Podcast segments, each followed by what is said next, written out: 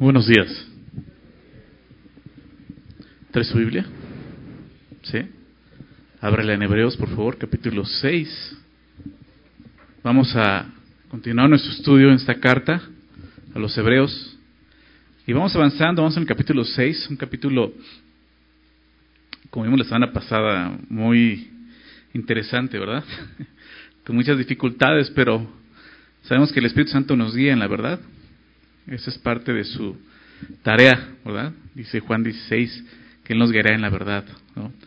Y, eso es lo que confiamos, ¿verdad? Dios nos ha estado hablando acerca de, de lo que es precisamente Cristo para nosotros. Ese es el propósito de esta carta, mostrarnos la suficiencia de Jesús y la supremacía de Jesús sobre todas las cosas, aún sobre las cosas que Dios había ya determinado con anticipación, mostrándonos que Cristo no vino simplemente, como hemos estado viendo, a parchar una religión, Él vino a hacer nuevas las cosas, un nuevo pacto, por eso decimos que es el nuevo pacto en su nombre, nuevo pacto en su sangre, ¿verdad? Y eso es lo que el lector de Hebreos quiere mostrar a estos eh, hebreos, ¿no? Que como hemos visto, se dice que son hebreos porque, pues por el contexto de lo que está hablando en la carta, ¿no? Personas que conocían muy bien el trasfondo judío y que tenían la intención de regresar a, pues a todo el sistema levítico de sacerdocio y la ley, ¿no? Entonces, él está animando, hey, tenemos a Cristo, ¿por qué regresar a eso? ¿verdad? Y hemos estado avanzando, ¿no? Y veamos cómo él explica doctrinalmente quién es Jesús a comparación de muchas cosas, a comparación de los profetas, de los ángeles mismos, de, de la ley, de Moisés, ¿no? que fue siervo en la casa de Dios, pero es el hijo, ¿verdad? Y vimos también cómo es mayor al día de reposo Aarón, ¿no? y, y ahora empieza a hablar del sacerdocio, cómo Jesús es mayor, ¿verdad? Que el sacerdocio levítico de Aarón. Pero se detiene aquí porque dice, hay mucho que decir acerca de esto, pero el problema es que es difícil de explicar porque ustedes han hecho tardos para oír. Y empieza a hablar de la condición de ellos, una condición espiritual eh, triste porque pues prácticamente está diciéndole, ustedes no han podido madurar, no han podido crecer espiritualmente. Y eso es algo que, que nos impide conocer a Dios, precisamente. Y esta exhortación que vemos aquí en el capítulo 6 comenzó en el capítulo 5, ustedes recuerdan, versículo 11, mostrando la incapacidad de estos creyentes, como decía, dice el verso 11, que se han hecho tardos para oír. Y entonces eran incapaces de, de, de oír ¿no? y de poder recibir la enseñanza sólida de la palabra de Dios. Una doctrina mucho más profunda que, que la que habían recibido como, como los fundamentos de la fe, porque se habían hecho perezosos para oír. Ellos no podían compartir con otros, como vimos, verdades espirituales, no tenían la capacidad, ya debían de haberlo hecho como maestros, pero no podían hacerlo. No podían eh, digerir el alimento sólido, que es lo que les dice. No tenían experiencia con la palabra y no tenían la capacidad de discernir entre lo bueno y lo malo. Y eso los hacía inmaduros en la fe. Quiero recordar lo que estamos viendo. ¿no? A mostrarles, hay una situación con ustedes, hay inmadurez. Y la semana pasada vimos la parte fuerte y controversial de esta exhortación. Capítulo 6, verso 1 al 8. Donde vimos que el escritor tiene la intención de animarlos. Pero antes de eso, dice, vamos adelante a la perfección, recuerda, vamos adelante a la madurez. Pero antes de eso, los exhorta a examinar nuevamente si realmente han experimentado un nuevo nacimiento. Eso es lo que exponen los versículos 4 y 6 realmente. ¿no? Veamos este tema de, que se está hablando de la pre de la salvación. Ya, vimos que no es así. Está hablando de personas que han estado ahí, han gustado, ¿verdad? Pero han estado como espectadores. Realmente no han sido salvos, no han creído en Jesús, porque es imposible. Eso es lo que está diciendo, es imposible, ¿verdad? Una condición así. Dios no va a permitir que una persona que no tiene una fe sincera pueda seguir avanzando y madurando. Por eso dice, esto haremos si Dios lo permite. Entonces nos lleva a examinarnos, porque ese estado de inmadurez es un estado muy peligroso. Mucha gente está conforme ahí.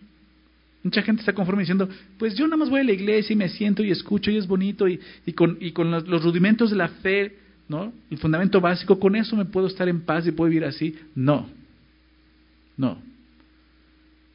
En primer lugar, es un estado miserable para un creyente.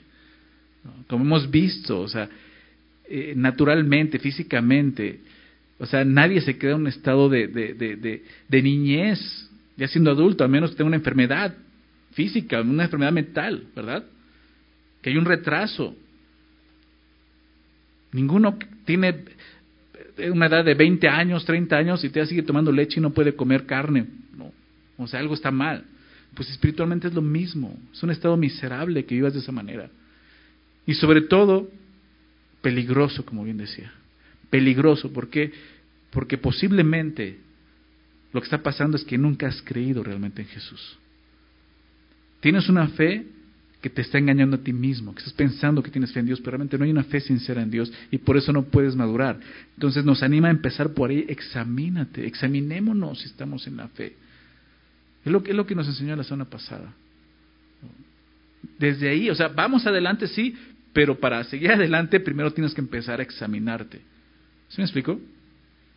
Entonces, va a empezar ahora, continúa con su intención de animarlos ya les advirtió, pero no los deja ahí, los quiere animar. Y continúa esto, recordándoles el, fruto de su labor, el cual es una evidencia de su salvación, que es lo que vamos a ver en, este pasaje. Y quiero, quiero leerlo, este, versículo 9, vamos a hablar desde ahí, al verso 12, em, donde busca esto, ¿no? Dice así, verso 9. Pero en cuanto a vosotros, oh amados, estamos persuadidos de cosas mejores y que pertenecen a la salvación, aunque hablamos así. Porque Dios no es injusto para olvidar vuestra obra y el trabajo de amor que habéis mostrado hacia su nombre, habiendo servido a los santos y sirviéndoles aún.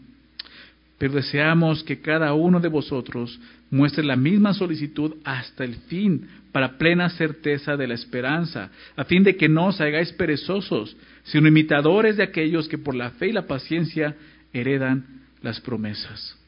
Vamos a orar, ¿no? Señor, te agradecemos por tu palabra. Muchas gracias, Padre, por dejarnos escrita tu voluntad, Señor, tu consejo, que es, Señor, ya lo vimos, Señor, es viva y eficaz para nosotros. Así es, Señor. Nosotros que hemos creído, sabemos que es así, Señor. Ayúdanos, Padre. Ayúdanos a seguir avanzando en la fe, a seguir adelante, creciendo juntos espiritualmente, Señor, madurando para tu gloria, Señor. Háblanos a través de este pasaje. Trae ánimo, Señor. La semana pasada fue una advertencia y una exhortación fuerte para nosotros. Pero el día de hoy tú quieres seguir animándonos a confiar y a seguir creciendo. Eso es lo que te pedimos, Señor. Ayúdanos a entender lo que está escrito que sea tu Santo Espíritu, Señor, redarguyendo nuestros corazones. Lo pedimos en el nombre de Jesús. Amén. Acompáñame a Mateo, antes de, ver el pasaje, quiero que leamos esto en Mateo capítulo 7. Abre tu Biblia ahí. Bueno, veamos, vamos a Mateo 7. Y, si tienes algún eh, separador, déjalo ahí porque vamos a rezar al final ese capítulo. Porque Jesús está hablando de esto aquí, precisamente en este sermón tan conocido como el Sermón del Monte. ¿Verdad? Es esta parte del Sermón del Monte, Mateo capítulo 7. Y voy a leer el verso 15 al 20 Fíjense lo que dice ahí, verso 15 al 20, el capítulo 7. Dice, guardaos de los falsos profetas. Jesús empieza a hablar fuerte aquí. Dice, guárdense de los falsos profetas. O sea, hay falsos profetas. Y así como hay falsos profetas, hay falsos cristianos. Eso es lo que está diciendo el escritor. Viene de ahí. O sea, guárdense, ¿no? Pero el escritor dice de ustedes mismos, porque pueden ser falsos cristianos. Empiecen, examínense. Entonces, guárdense los falsos profetas que vienen a vosotros con vestidos de ovejas, pero por dentro son lobos rapaces. Si eso pueden hacer maestros, esto también lo pueden hacer cualquier cristiano, cualquier persona. Y puede verse muy cristiana, ¿verdad? Pero no lo es. Jesús habló de esto. Entonces, ¿cómo, cómo lo podemos identificar? ¿Cómo podemos identificar a una persona si realmente ha nacido de nuevo o no? ¿O cómo puedo identificar si yo realmente he nacido de nuevo o no? Que es el punto de Hebreos. Jesús sí dice, guárdate de ellos. Hebreos dice, guárdate de ti mismo, examínate a ti mismo. ¿Okay? Pero lo que dice Jesús. Por sus frutos los conoceréis. ¿Recuerdan ese versículo? Por su fruto vas a conocerlos, lo que está diciendo. ¿Acaso se recogen uvas de los espinos? Pues no. Los espinos dan un fruto diferente. ¿Estás de acuerdo? ¿O higos de los abrojos? No. O sea, son, son, son hierbas que no dan fruto, ni siquiera dan fruto.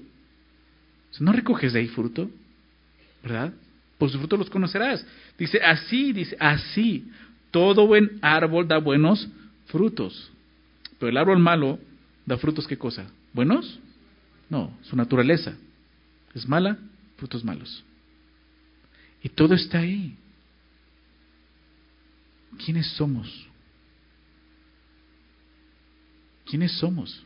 ¿Realmente somos hijos de Dios? ¿Realmente somos personas que han nacido de nuevo en el Espíritu? Por sus frutos lo conoceréis. No puede el buen árbol dar malos frutos, aquí lo dice Jesús. Un árbol malo no puede, un árbol bueno, perdón, no puede dar malos frutos, ni el árbol malo dar frutos buenos. Todo árbol que no da buen fruto es cortado y echado en el fuego. Es lo que dijo en el capítulo, en el versículo 8 de Hebreos 6. ¿Verdad? Al final su fruto no hay fruto y será quemado.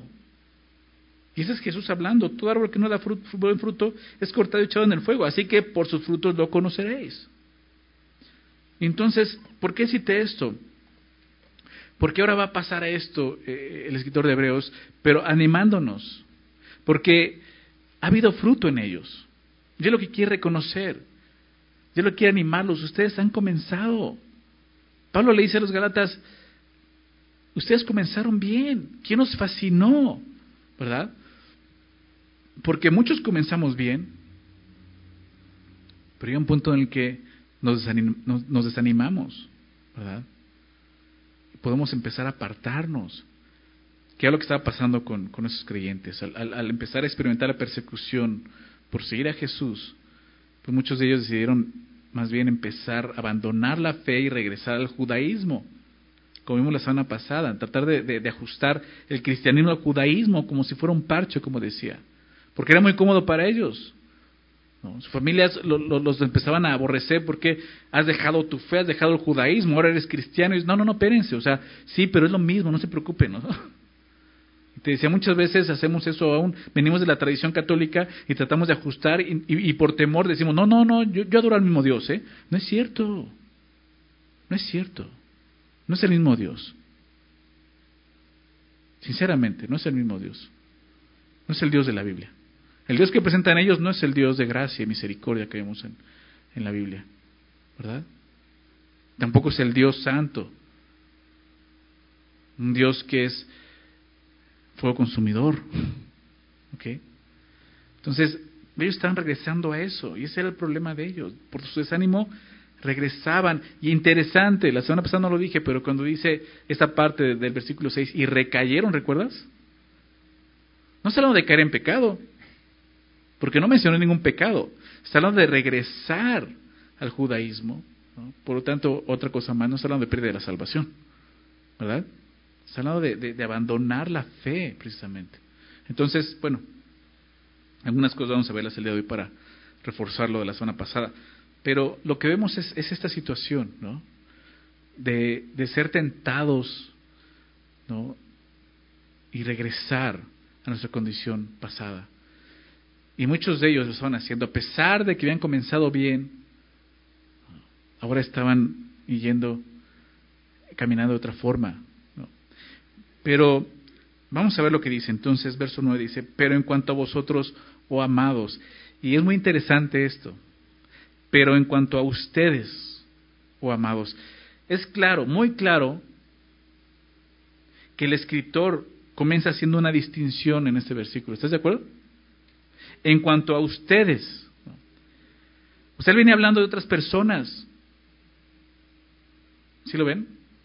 Versículo 4, 5, 6, versículo 7, viene de ahí, versículo 8, pero, pero la que produce espinos y abrojos es reprobada, está próxima a ser maldecida y su fin es ser, quemada. Pero en cuanto a ustedes, o sea, ustedes no son ellos. ¿Ok? Entonces está hablando de personas diferentes. Esto normalmente nos muestra que no está hablando de una pérdida de la salvación. Está hablando de personas que nunca han tenido la salvación. Pero en cuanto a ustedes, y, fíjate ahora cómo, cómo, les habla, o amados. Entonces, él viene hablando de esas personas que han experimentado muchas cosas del cristianismo, pero la realidad es que no son cristianos. No han nacido de nuevo y no son salvos. Pero ahora regresa a hablarle a los creyentes. Y se refiere a ellos como amados o amados. como distinción, nuevamente, pero sobre todo recordándoles que son amados por Dios. Dios los ama. Y cuando recordamos y consideramos esto, lo que significa que Dios nos ha amado, todo tiene otro sentido. Aún nuestro caminar por fe. Está recordando, hey, Dios los ha amado de tal manera que envió a su Hijo a morir por ustedes. Y eso tenemos que recordarlo nosotros también. Si hoy te sientes desanimado en la fe, recuerda eso, Dios te ama, sin merecerlo, ¿verdad? Sin merecerlo, Dios te ama. Entonces el escritor busca animarles a continuar avanzando en la fe, a madurar espiritualmente. Es, es como si dijera, con ustedes no es así. En cuanto a ustedes no es así. Este, eh, eh, este no es su caso. ¿Por qué? Por lo que dice a continuación. Estamos persuadidos de cosas mejores. ¿Lo ven? Sí, con esa distinción. En cuanto a ustedes, estamos persuadidos de cosas mejores. Entonces el escritor habla en plural, no, estamos, no estoy, dice, como si lo hiciera en, el nombre de la iglesia, seguramente hablando de parte del liderazgo de esa iglesia. O sea, no como una única persona, sino nosotros hemos visto esto en ustedes. ¿Y qué es lo que estaba viendo? Lo mismo que Pablo veía en la iglesia. Lo mismo que le dijo a los filipenses. Filipenses capítulo 1, verso 6. Anoten la cita. Filipenses 1, 6. Y usa la misma palabra, esta palabra persuadidos. Dice Pablo, estando persuadido de esto. Y es la misma palabra en el griego. Estando persuadido. La palabra persuadido significa convencido. Estando persuadido de esto. Que el que comenzó en ustedes la buena obra, ¿de quién está hablando? De Dios. Él es el que comienza, no nosotros. El que comenzó en ustedes la buena obra, está hablando de, la salvación la perfeccionará hasta el día de Jesucristo. Y esa es la intención de ellos. Estamos persuadidos de cosas mejores, dice. ¿Por qué? Porque hemos visto algo en ustedes. Por sus frutos los conoceréis, ¿recuerdas? El escritor y el grupo que él representaba, como vemos aquí, posiblemente el liderazgo en la iglesia, estaban convencidos de esto, de la obra que Dios había comenzado en esas personas como creyentes. ¿Recuerdas lo que dijo en el verso 3? Eso haremos si Dios lo permite.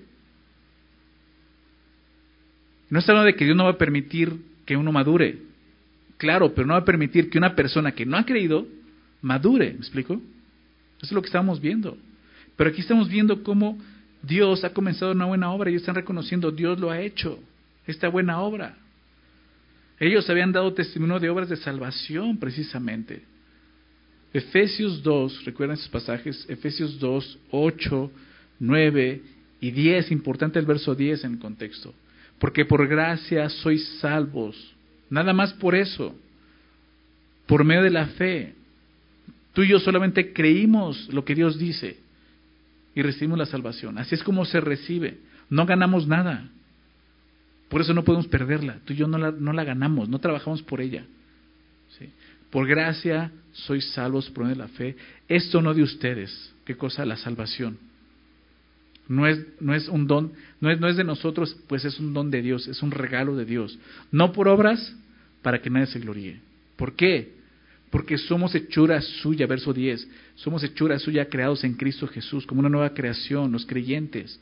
Dios nos hizo ahora en Cristo Jesús una nueva creación, ¿verdad? De modo que si alguno está en Cristo, nueva criatura es.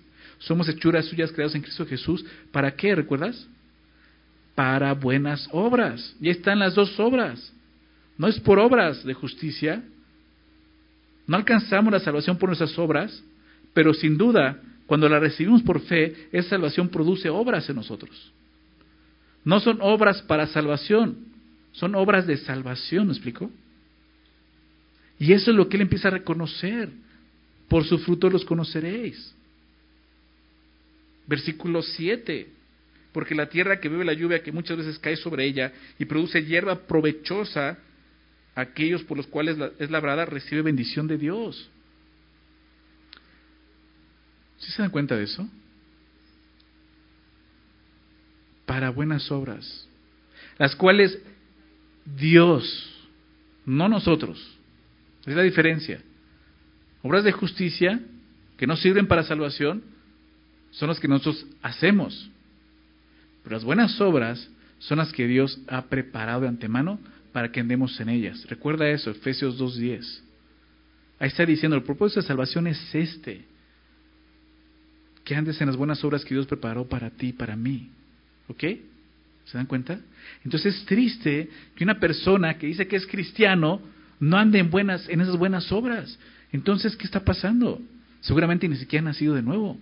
Y por eso no puede andar en esas buenas obras. Y sus obras siguen siendo obras de justicia que no van a servir. ¿Verdad? ¿Se dan cuenta de eso? Pero aquí dice, pero ustedes estamos persuadidos de esto, de cosas mejores. ¿Qué cosas? Dice ahí en el verso 9, y que pertenecen a la salvación. ¿Se dan cuenta? Que pertenecen a... Y esto de que dice que pertenecen a la salvación, nos dejando muy claro que lo que acaba de decir, verso 4 al 6, no está hablando de salvos. ¿Se dan cuenta? Hablando de personas que han estado ahí, que han estado como, como eh, eh, expectantes nada más, ¿no? De fuera viendo, ¿no? Pero no han entrado. Lo que vimos en el capítulo 4. El reposo está ahí, pero parece que algunos no han entrado. Es lo que está diciendo aquí. Pero dice, pero empieza a hablar aquellos que sí. Ha habido un fruto ya de esa salvación. En algunos no, pero ustedes sí, cosas que pertenecen a la salvación. La salvación, entonces lo que vemos aquí es que la salvación trae cosas que, que solo pertenecen a eso, la salvación. ¿Se dan cuenta de eso? Sé que es muy lógico, pero pensemos, meditemos en eso y reflexionemos qué significa eso.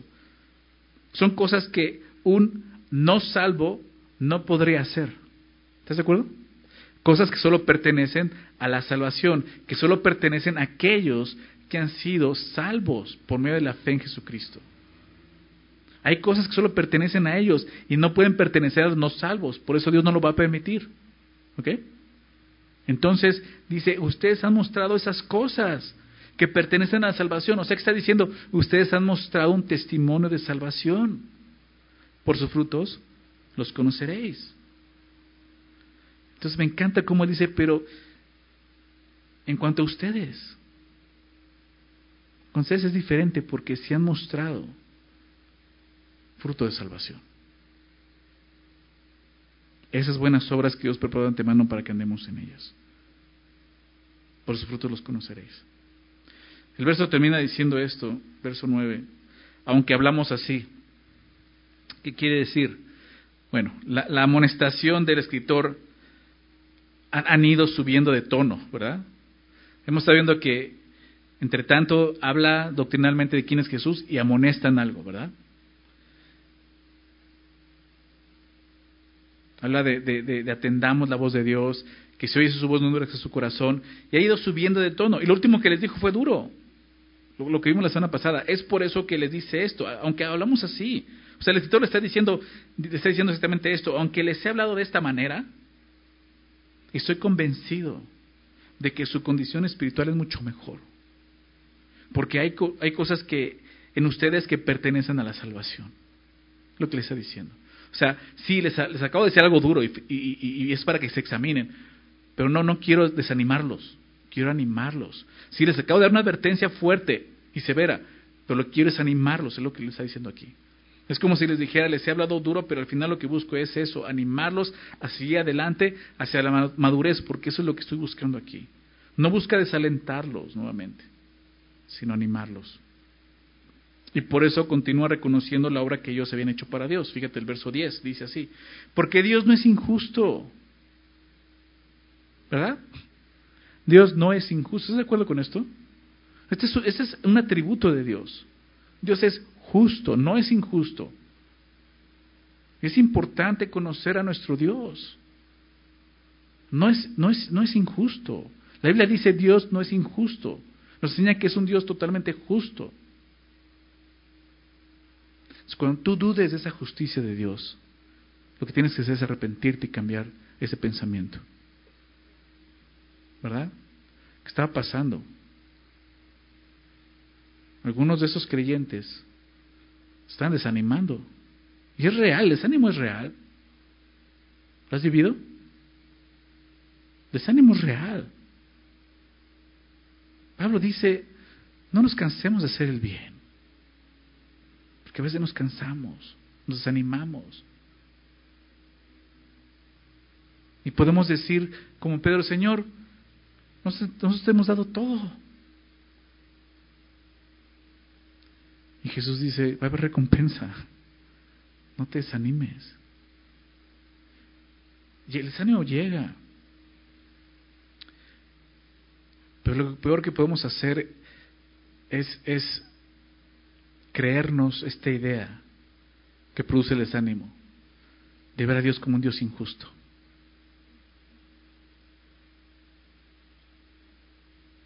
Ten cuidado cuando tus pensamientos te llevan a ver a Dios de una forma diferente que como se revela en la Biblia, porque entonces tu pensamiento está mal. ¿Ok? Te puede apartar de Dios. Ellos pueden sentirse desanimados, están viviendo persecución, pueden decir, lo he dejado todo por seguir a Jesús, mi familia me aborrece. ¿Y Dios me pagas así? Qué injusto eres. ¿Sí me explico? Pero el escritor se adelanta ese pensamiento y dice, Dios no es injusto. No es injusto por olvidar vuestra obra y el trabajo de amor que habéis mostrado hacia su nombre. Dios perdona, ¿verdad? Y su perdón no es como el nuestro. Nosotros, nosotros, no tenemos la capacidad de perdonar como Dios perdona. Nos anima a perdonar de esa manera, sí. Pero no tenemos esa capacidad porque hay pecado todavía en nosotros. Pero Dios es un Dios justo.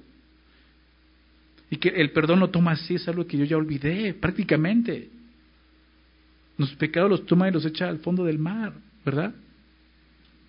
Y nunca más hace memoria de ellos. Puedo olvidar eso, pero no puedo olvidar esto, vuestra obra y el trabajo de amor que habéis mostrado hacia su nombre. Ese es nuestro Dios, un Dios de gracia y de amor. Y para mí es decir, Señor, ¿cómo? O sea, esto sí podrías olvidarlo porque sigo siendo un pecador. Pero en pecado, eso sí lo has olvidado. ¿No te parece un Dios de gracia y misericordia? O sea, aquello que quizás yo no olvidaría, Él ha olvidado. Y aquello que quizás yo olvidaría, Él no lo ha olvidado. Y no lo va a olvidar. Entonces les dice, yo sé que pueden estar desanimados, pero Dios no es injusto.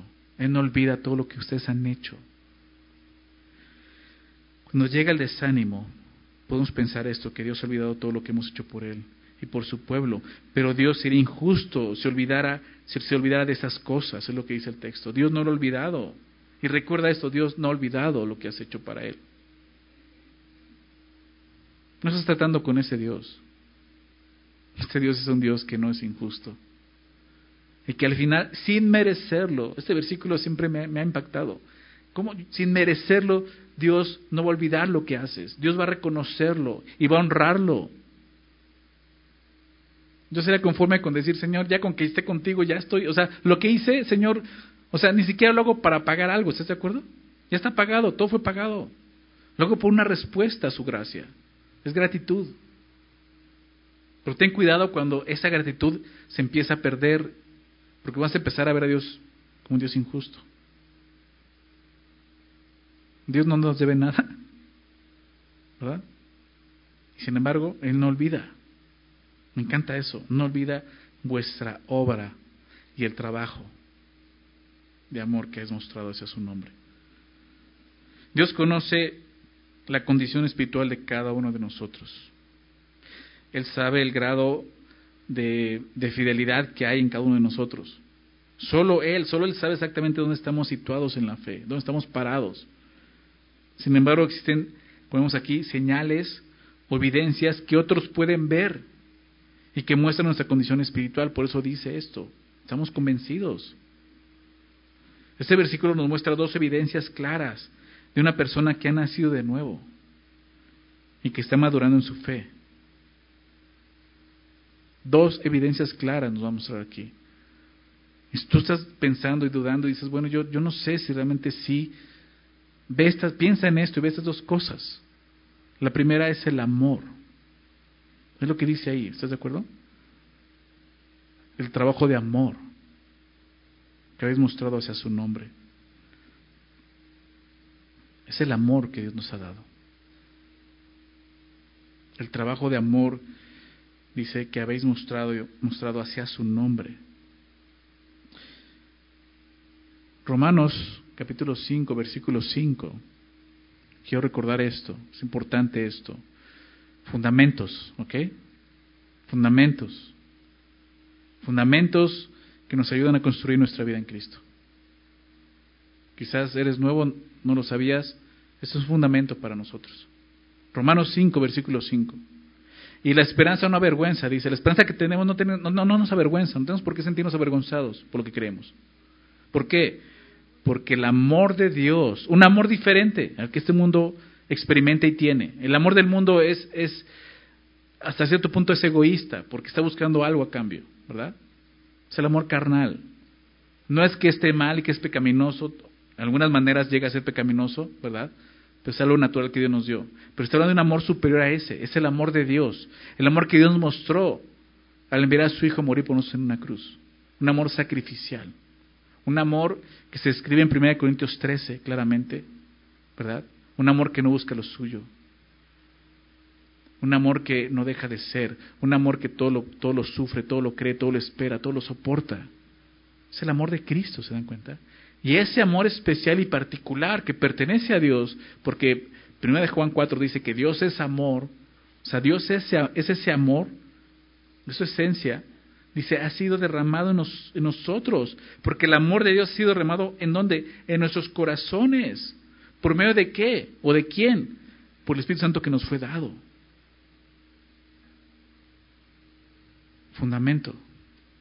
Una persona que ha nacido de nuevo es una persona que ha nacido en el Espíritu.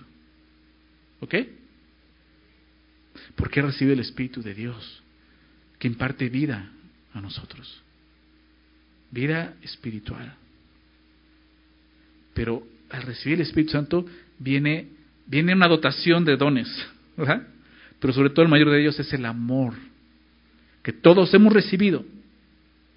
Hay dones espirituales que no todos hemos recibido, pero este que es un don del Espíritu, es el amor, todo creyente lo ha recibido. ¿Por qué? Porque el amor de Dios ha sido derramado en nuestros corazones por el Espíritu Santo que nos fue dado, creyentes.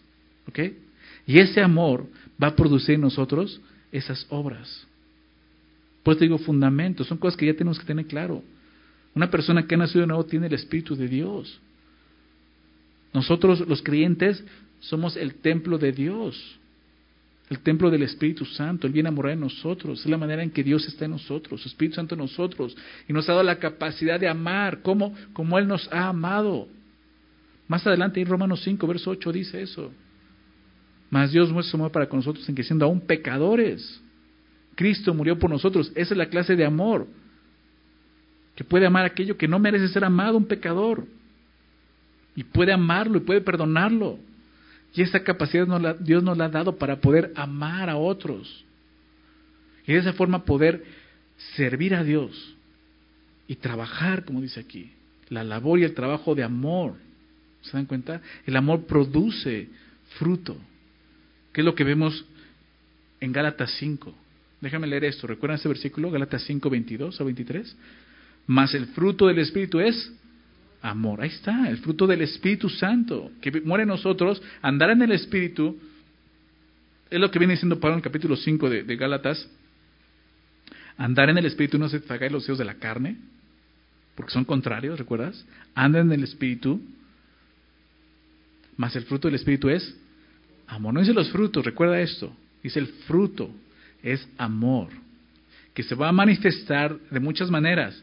Gozo, paz, paciencia, benignidad, bondad, fe, mansedumbre, templanza. Aquí está. Por sus frutos los conoceréis. ¿Este amor está en tu vida? ¿Lo estás experimentando no solamente al recibirlo, sino al darlo? Porque es la, mejor forma. Recibirlo, pues sí, cualquiera puede decir, sí, no, yo creo en Jesús, claro que me salve, ¿no? Pero si no lo estás recibiendo realmente, no vas a poder e-, expresarlo en tu vida. Si tú no estás recibiendo el amor de Dios revelado en Jesucristo, entendiendo que Él vino a morir por los pecadores, no por los buenos, no vas a poder tú experimentar ese mismo amor al poder darlo a otros. El fruto del Espíritu es amor. Es ese amor el que viene hablando aquí. El escritor de Hebreos había visto este amor en ellos. Dice, Dios no olvida eso. Una evidencia clara de una persona que ha nacido de nuevo es esto. Es el amor de Dios gobernándolo y dirigiéndolo en todo. Jesús lo dijo de esta manera. En esto conocerán todos que son mis discípulos. ¿Recuerdas? En que haya este amor entre ustedes, que os améis unos a otros, como yo los he amado. En eso van a conocerlo. No en cuanto sepan de la Biblia, no en cuántos versículos, no en cuántos discipulados se han tomado, no cuántos años llevan en Cristo. Vimos eso, no, no, no, no, o sea, puede ser inmaduro, sino en que haya un amor entre ustedes, el amor de Cristo, el amor que puede perdonar lo imperdonable, ¿verdad? Es la primera evidencia que vemos aquí. Y creo que la evidencia más clara es esta, de un nuevo nacimiento es esta, es el amor que Dios ha derramado en sus hijos. No hay evidencia más clara. Viene hablando de personas que piensan que han creído, pero no han creído, lo está llevando a examinarse. ¿Cómo me examino? ¿Este amor está gobernando o ha gobernado en algún momento tu vida? Quizás el día de hoy no, porque hay desánimo y te has olvidado y te has rendido. Pero en algún momento ese amor estuvo ahí presente. ¿Pudiste perdonar a una persona como Dios te ha perdonado? Así, una persona que te ha ofendido, te ha traicionado, te ha maltratado, y lo has podido perdonar sinceramente, donde hay no hay rencor ni resentimiento. Entonces ese amor ha estado en ti. Pero si eso nunca ha existido, tienes que examinarte, tienes que considerarlo. El amor que se manifiesta aquí, específicamente, cuando habla de, fruto del Espíritu, que es gozo, paz, paciencia, benignidad, está hablando de, un amor que se manifiesta en las situaciones más difíciles de la vida. Está hablando de nuestras relaciones con los demás. Está hablando eh, eh, en persecución, en aflicción, en enfermedad, en desánimo. Está diciendo, ahí el amor te está gobernando, porque ahí es donde se ve el amor de Cristo. hablar del amor de Cristo, el amor de Dios, es muy bonito. Pero mostrarlo es otra cosa. Y el amor de Dios no se ve cuando amas a alguien que te está amando. El amor de Dios se ve cuando amas a alguien que te está aborreciendo, que te está ofendiendo, que te está lastimando. Y tú puedes amarlo. ¿Por qué? Porque así Cristo te ha amado, es el amor de Dios. Por eso es gozo, paz, paciencia, benignidad, bondad, fe, mansedumbre, templanza. Medita en eso. Es ese amor. Es un amor que, que, no pone límites y ya hasta aquí, ¿eh? ya me cansé, ya, ya, ya estoy harto. No. Lo que estás mostrando es que ese amor no está gobernando tu corazón. Entonces, dice, dice Juan, primera de Juan, y vamos a llegar a esa carta, primera de Juan. Así que no se vayan, ¿ok? Primera de Juan, capítulo 3, déjame leer esto. Primera de Juan 3, versículo 14. O sea, Juan, sabemos que Primera de Juan es esa carta que, que, nos lleva a considerar, ¿eres o no eres? ¿no? Aquí no hay medias tintas, ¿eres o no eres? Fíjate lo que dice en Primera de Juan 3, 14. Nosotros sabemos que hemos pasado de muerte a vida, fíjate. Nacido de nuevo, de muerte a vida, nacido de nuevo. ¿En qué? En que amamos a los hermanos. Ahí está la evidencia. Pues vosotros los conoceréis. ¿Quieres, saber si has pasado de muerte a vida? No si alguien más, tú mismo has pasado de muerte a vida. ¿Estás amando a tu hermano? Porque el que no ama a su hermano permanece en muerte, dice el texto.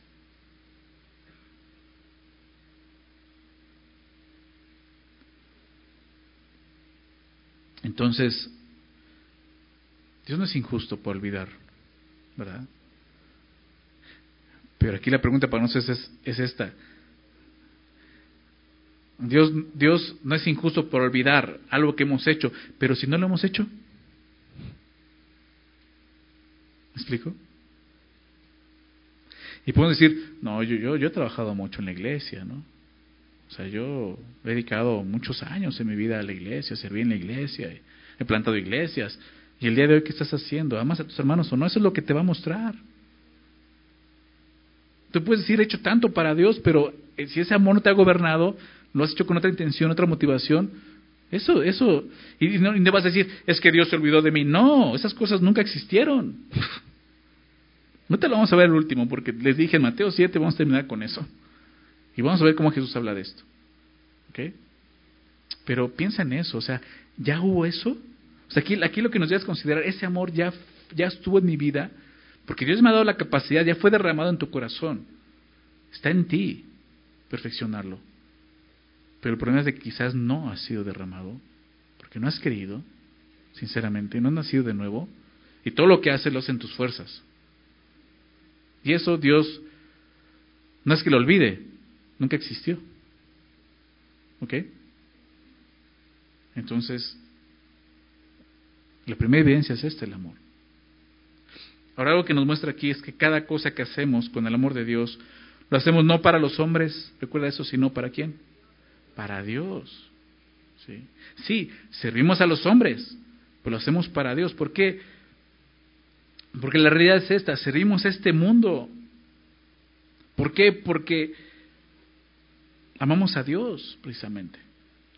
Amamos a este mundo porque Dios los ama, pero sobre todo porque Dios me ha amado a mí primero. Estamos sirviendo a un mundo que, que, que es difícil, que nos va a aborrecer. Y a veces nos desanimamos por eso nos desanimamos y dejamos de servir porque nos hemos desenfocado, porque hemos dejado de servir a Dios y nuestro enfoque está en, está en el hombre, buscamos servir a los hombres. Ten cuidado. Si tú has servido de esa manera, examínate, estás mal. Si tu enfoque ha sido servir y, y, que me vea el pastor y que me vea el líder y yo hago esto para que te vea el hombre, estás equivocado. Eso Dios ni lo va a reconocer. Si en verdad estamos sirviendo a Dios, o sea, enfocados en Dios, el desánimo no nos detendrá en nuestro servicio a Dios. Y quizás te ha pasado. Quizás ya has dejado de servir por algún tiempo en la iglesia, porque hubo desánimo, porque nadie te reconocía, ¿verdad? Porque te trataron mal. No. O sea, creo que Dios está mostrando que hay algo en tu corazón que estaba mal que quiere que examines. ¿Cuál era tu motivación? No estabas sirviendo a Dios realmente, estabas sirviendo a los hombres. Porque si sirvieras a Dios, hubiera llegado el desánimo, pero eso no te hubiera dejado, eh, de, no hubieras dejado de servir a Dios, no hubieras dejado de hacerlo, ¿me explico? Los hombres pueden llegar a olvidarse de nuestra obra y del trabajo de amor que hemos mostrado, pero Dios no lo hará. Recuerda eso, Dios no lo hará. ¿Ok? La segunda evidencia es lo que dice al final del versículo. Habiendo servido a los santos y sirviéndoles aún.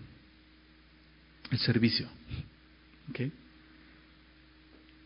El amor y el servicio. Dios nos llama, ¿recuerdas para qué?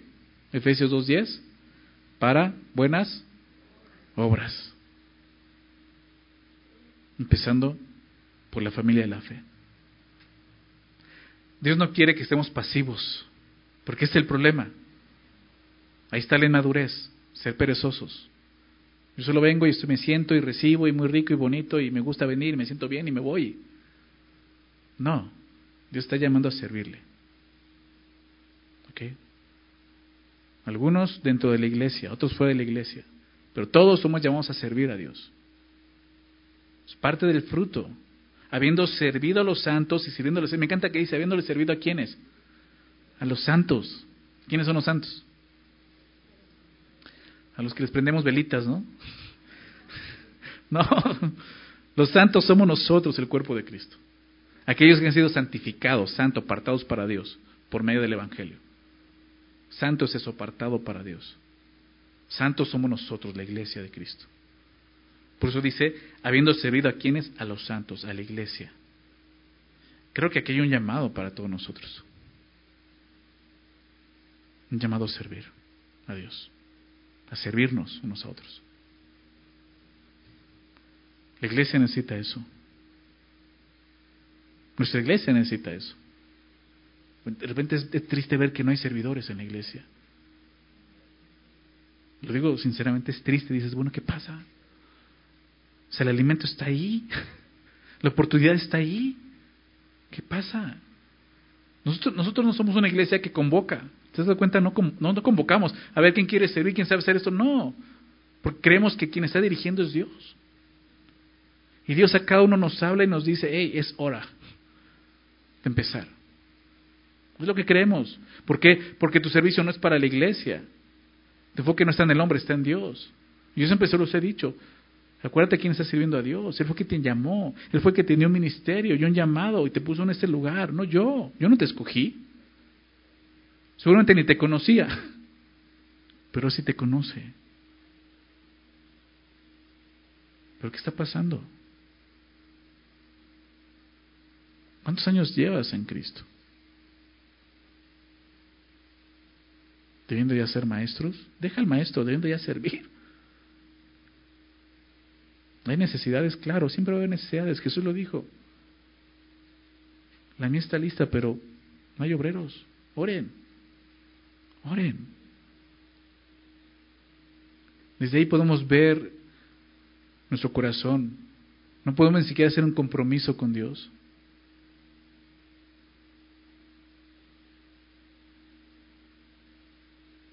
Algo está pasando. Estamos muy cómodos. Nuevamente es un estado peligroso y miserable. Dios no quiere eso. Hay una obra que hacer en este mundo.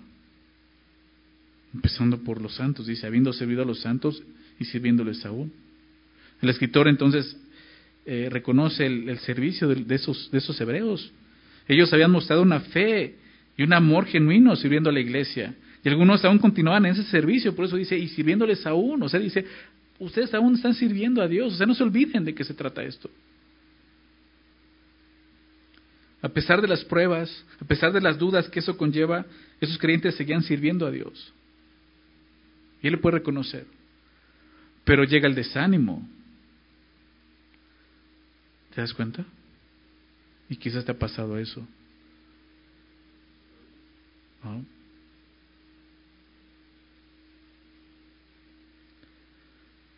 ¿Por qué estás sirviendo a Dios? ¿Porque es una materia del instituto? Algo está mal. Y creo que no se está sirviendo mucho el instituto. Sí, pobres de los, de los chicos del instituto le está tocando, pero yo, yo no me explico. Y digo, esto lo vi desde que yo estaba en el instituto. Para mí era incongruente. O sea, yo servía a Dios. O sea, para mí no había vacaciones en el servicio. Tenía vacaciones en el instituto, pero no en el servicio. Yo seguía sirviendo a Dios porque entendí que Dios me llamó a eso. Y si yo estaba en el instituto era porque yo quería servir a Dios. Y yo veía a mis compañeros, algunos que dejan de servir porque están de vacaciones, ¿no? Pues es que estamos de vacaciones. Y decía, bro, o sea, no lo entendía, al día de hoy lo entiendo. Pero es eso, o sea, no hay vacaciones para servir a Dios.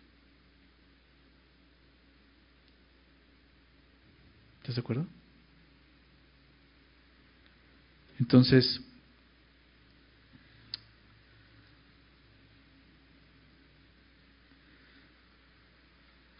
reconoce esto, habiendo servido a los santos, sirviéndoles aún. Y cuando lo lees así, se oye bonito, ¿no? Servir a los santos se escucha bonito, ¿no? ¡Wow! Eh, piensas que vas a servir a la gente más, más linda del mundo, ¿no? Pues la realidad es que cuando estás en el, servicio, en el servicio te das cuenta que un santo también es un pecador. Sigue siendo un pecador, ¿verdad? Sí, Dios nos llama a servirnos. A hombres, mujeres que todavía tienen defectos, que todavía hay pecado en sus vidas, que todavía te vas a encontrar con, con enojo, con ira, ¿verdad? Que le estás pidiendo que por orden tomen este lugar y se van a enojar y te van a decir de cosas, ¿no? Eso es servir a la iglesia. ¿Verdad? Y tienes que mostrarles el amor de Cristo.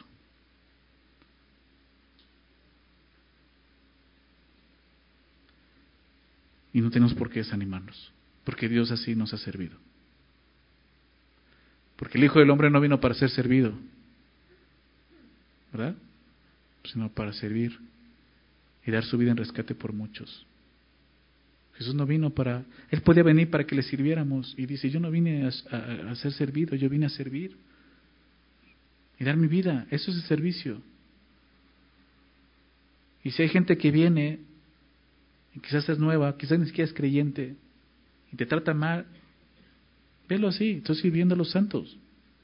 Estoy sirviendo aquello a lo que Jesús vino a servir. Y como vino Jesús a servirlo. Eso es la iglesia. Pero no te desanimes. No te desanimes. Enfócate. ¿A quién estás sirviendo? Servimos a Dios, pero a través de su iglesia. Un error es decir, yo sirvo a Dios, pero no en la iglesia. Yo no creo en la iglesia. Son una bola de hipócritas. Yo sirvo a Dios de otra forma en mi casa. O sea, espérame, aquí dice la manera en que servimos a Dios, sirviendo a los santos. Tan tan. Fuera de eso, no es servicio a Dios y Dios no lo va a reconocer, de una vez te lo digo. Y no vas a decir, es que fue injusto Dios conmigo. No, no fue injusto. Tu servicio nunca fue verdadero para Él. Porque es la manera, bíblicamente, aquí nos está diciendo que servimos a Dios, sirviéndoles a los hombres, específicamente a la iglesia. ¿Sí lo ven? Cuando hablamos de servicio, como decía, hasta suena bonito, ay, sí me gustaría servir en la iglesia, pero ya cuando llevas un par de años, ya empiezas a ver lo que es servir en la iglesia. Y sí, o sea, vuelvo a lo mismo. Somos hombres y mujeres que Dios está restaurando. O sea, quítate la idea de pensar que vas a servir a gente bonita y linda y que te va a tratar muy bien y siempre va a haber una sonrisa. O sea, no es así. No siempre. Son, son, son igual que tú y que yo. Hay días malos, ¿verdad? Pero ahí podemos dar una sonrisa a nosotros. Y podemos mostrar a Cristo. Y tenemos ese llamado de mostrar el amor de Cristo. Esa es la evidencia que vemos de un nuevo nacimiento. Por sus frutos los conoceréis. Sin embargo, el escritor está diciendo, hemos visto esto en ustedes. El, amor del servicio a los santos debe ser motivado por el amor de Cristo solamente. El, el amor de Cristo es lo que, recuerda Pablo, dice, nos constriñe. ¿verdad? 2 Corintios 5:14, el amor de Cristo me constriñe, lo que nos, nos impulsa, nos empuja a servir a otros. Pensando esto, que si uno murió por todos, luego todos murieron. ¿Para qué? Para que los que vivan vivan para Él.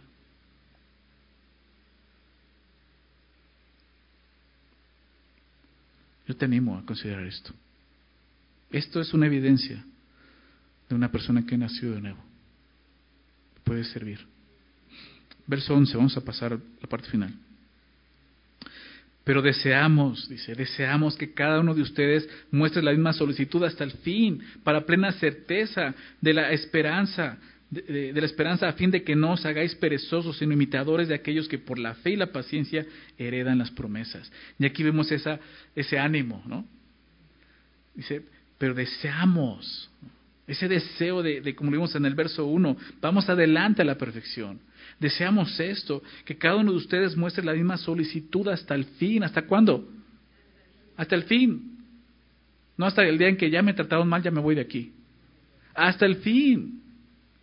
Porque muchos estaban claudicando. Más adelante, eh, Hebreos 10 dice esto, ¿no? Considerémonos unos a otros. ¿Recuerdas? Verso 24. Para estimularnos a qué? Al amor y a las buenas obras. Como No dejando de congregarnos, como algunos tienen por costumbre.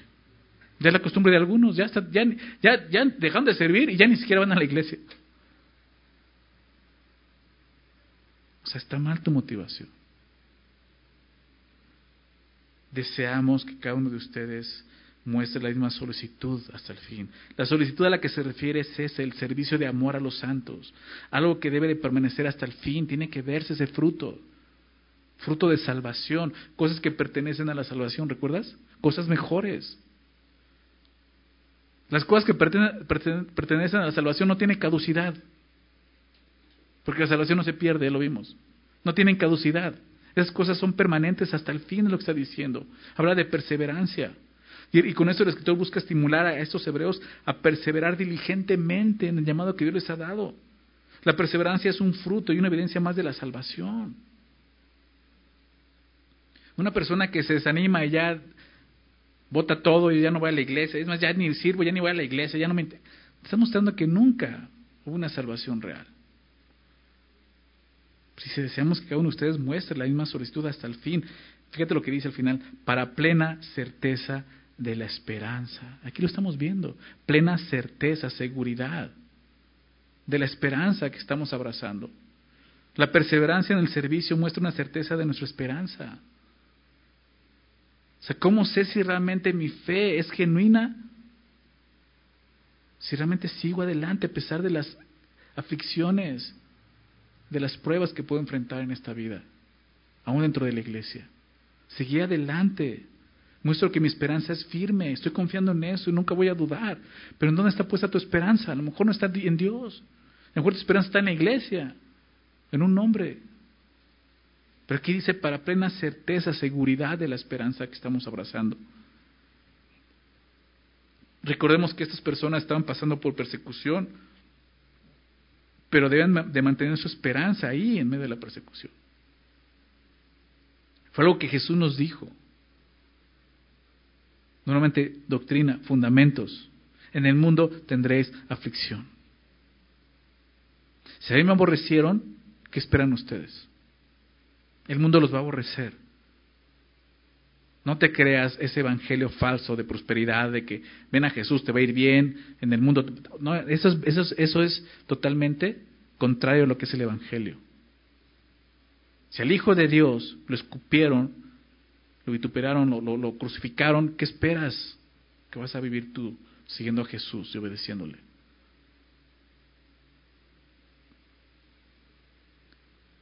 Y ahí es donde muchos no quieren.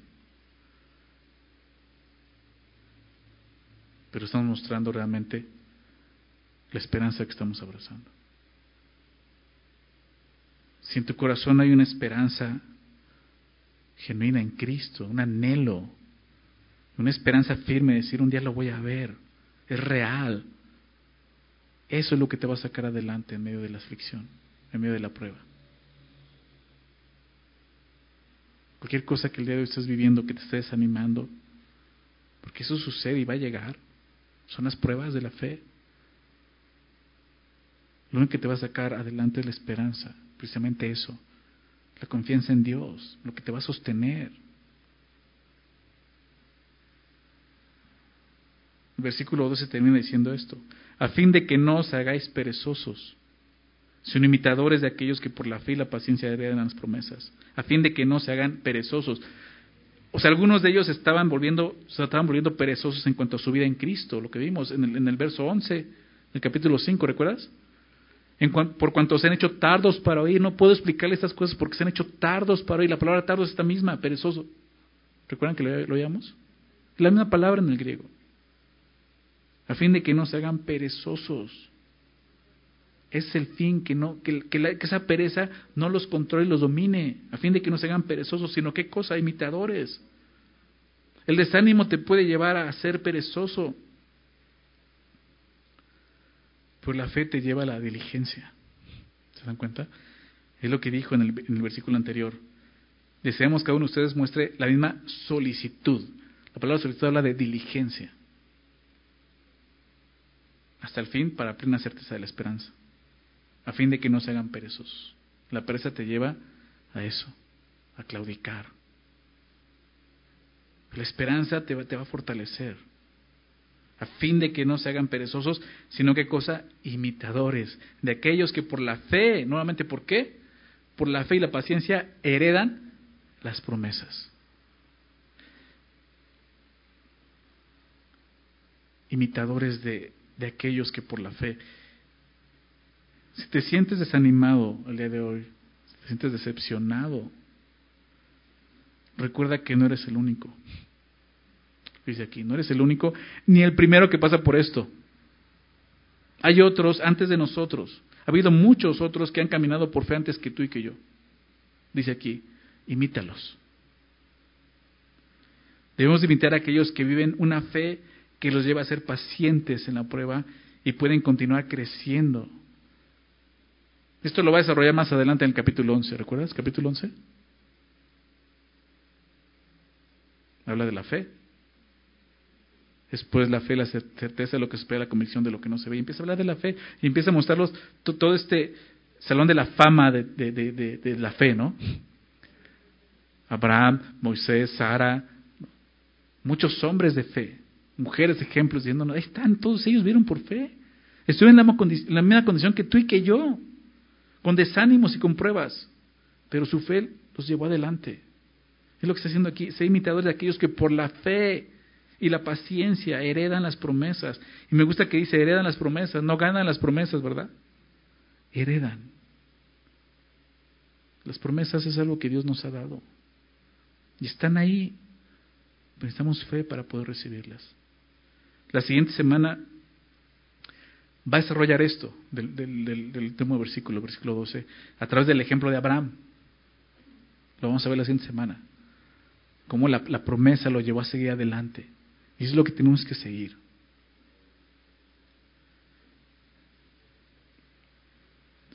Vamos a regresar a Mateo 7. ¿Recuerdas que dije que pusieras separador ahí? Que vamos a ver cómo Jesús desarrolla esto en ese, en ese pasaje de Mateo 7. Leímos hace rato del verso 15 al verso 20, donde habla de por sus frutos los conoceréis, pero quiero que veas el contexto de lo que Jesús está hablando. Y tiene mucho que ver con lo que vemos en Hebreos. Verso 13. Entrad por la puerta estrecha, porque ancha es la puerta y espacioso el camino que lleva a la perdición, y muchos son los que entran por ella. ¿Por qué puerta? La espaciosa, la que lleva a la perdición. Es más cómodo.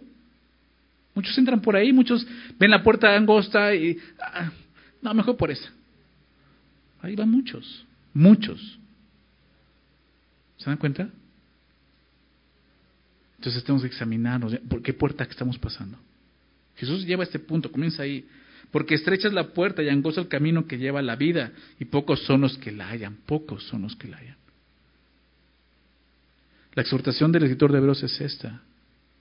Aún hay un reposo. Entra, no te quedes afuera. Entra. Jesús está diciendo esto aquí. O sea, si es estrecha, pero hay un camino, entra. ¿Es difícil? Sí. Pero hay una promesa, hay una recompensa de vida eterna. Y entonces dice, guardados de los falsos profetas que vienen a vosotros con vestidos de ovejas, pero por dentro sois lobos rapaces, por sus frutos los conoceréis, porque muchos pueden decir, no, yo ya entré, ¿no? ¿Y dónde está el fruto? Examínate, porque quizás no has entrado por esa puerta. La realidad es esa. Estás buscando tu comodidad, ¿verdad?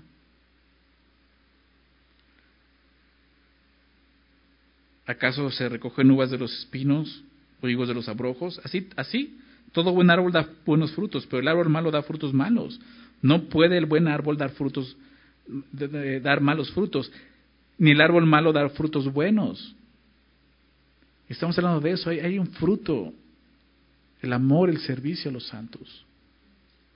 Algo que Dios no va a olvidar, que va a reconocer siempre. pero siempre y cuando haya sido verdadero. Todo árbol que no da buen fruto es cortado y echado en el fuego, así que por su fruto los conoceréis. Y luego Jesús viene a decir esto, fíjate, ve lo que termina diciendo, verso 21.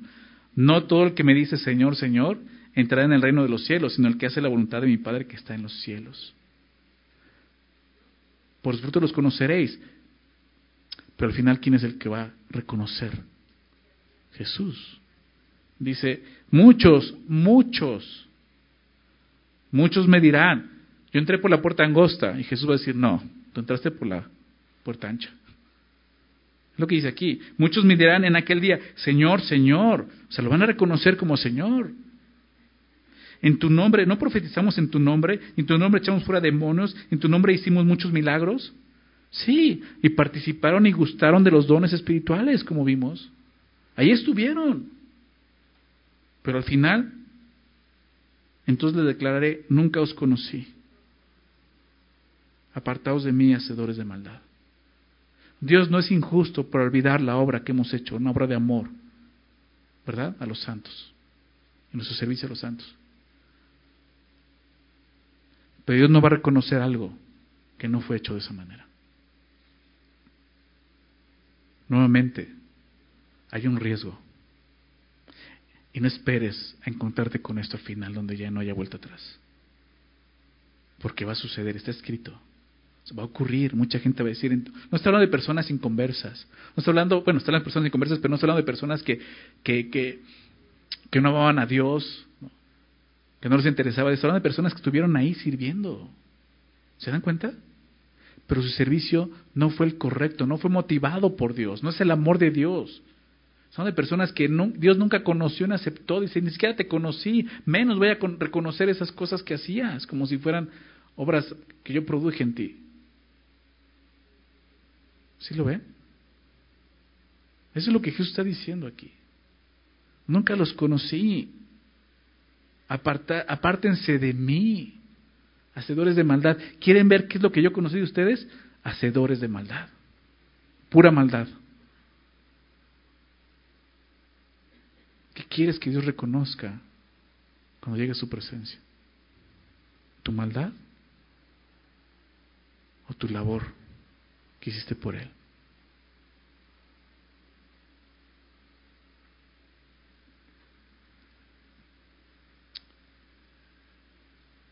Cualquiera pues que me oye esas palabras, dice Jesús, verso 24, y las hace, ¿te das cuenta? El problema de los hebreos, oyen pero no las hacen y las hace, le comparé a un hombre prudente que edificó su casa sobre la roca. Descendió lluvia, vinieron ríos, soplaron vientos y golpearon contra aquella casa y no cayó porque estaba fundada sobre la roca.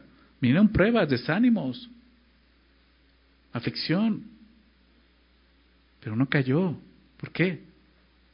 Porque su fe estaba puesta en Dios, en esa esperanza.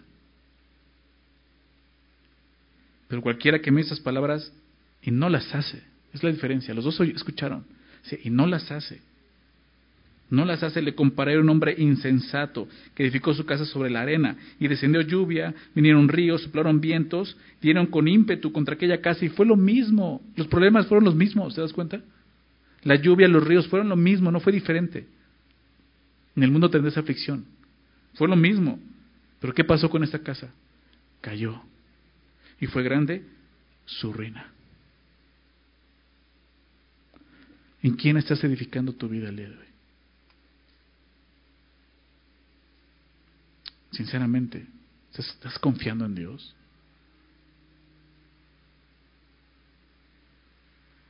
Nuevamente nos lleva a examinar. Dios quiere que maduremos. Sí, Dios quiere que vayamos adelante, que crezcamos. Que sigamos adelante. Pero empecemos nuevamente por ahí. ¿Realmente estoy confiando en Dios? ¿Realmente estoy entrando por la puerta estrecha. O sea, puedo sentir eso, como esa puerta me está oprimiendo y que al grado de que digo esto no me gusta, pero ni modo. Así como cuando entras al metro de la Ciudad de México.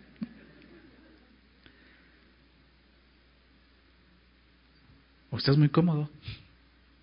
Vienes a la iglesia y disfrutas y te sientas y escuchas, eh, está bonito, qué lindo.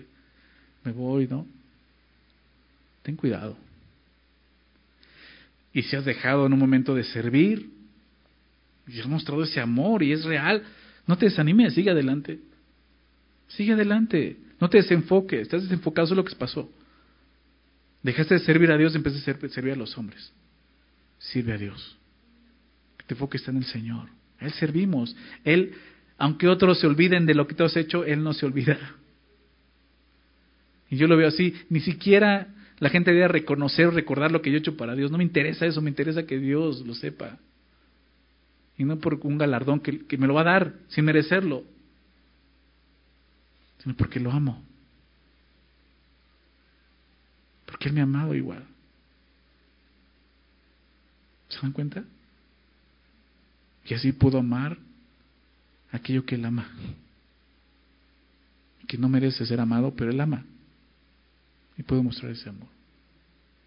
Dios quiere animarnos, familia. ¿Se dan cuenta? No quiere dejarnos tirados en el piso. Hay advertencias, hay exhortaciones, pero está el ánimo siempre ahí. Vamos adelante. Vamos adelante. ¿Ok? Señor, te damos muchas gracias por tu palabra. necesitamos poner atención a todo lo que tú nos enseñas. Ayúdanos, Señor, no dejar pasar ni una tilde ni una jota de ella, Señor. A meditar y considerar todo lo que tú nos enseñas para que podamos vivir dando fruto, Señor, para tu gloria. Un fruto que permanezca con diligencia hasta el fin, Señor. Un fruto que muestre quiénes somos. Personas que hemos nacido de nuevo, Señor. Ayúdanos a seguir adelante, Señor. Dejar de confiar en nuestra carne y confiar solamente en tu Espíritu Santo, Señor. Gracias, Señor, por recordarnos esto y recordar que tú eres el único Dios vivo y verdadero, que no olvida, que no es injusto. Al Dios a quien servimos, que al final va a reconocer todo lo que hayamos hecho en amor para ti, Señor. Y va a llegar ese día donde si hemos creído ya no, ya, ya no será juzgado, Señor, nuestro pecado, sino nuestras obras, Señor, que hicimos para ti. Si realmente fueron el Espíritu, ¿no? Y confiamos en eso. Y así será. Pero ayúdanos a vivir de esta manera, con esta fe, Señor, esa certeza en nuestro corazón. Darle ánimo, Señor, los que están caídos. Darles ánimo, darle fe, Señor. Que puedan levantarse, levántalos con tu gracia, Señor. Y aquellos que quizás no han nacido de nuevo, yo te pido, Señor, que ellos puedan creer y puedan, experimentar este nuevo nacimiento en el Espíritu y vivir para ti, Señor. Haz tu obra, Señor, en tu iglesia, haz tu obra entre nosotros, Señor. Pedimos esto en el nombre de Jesús. Amén.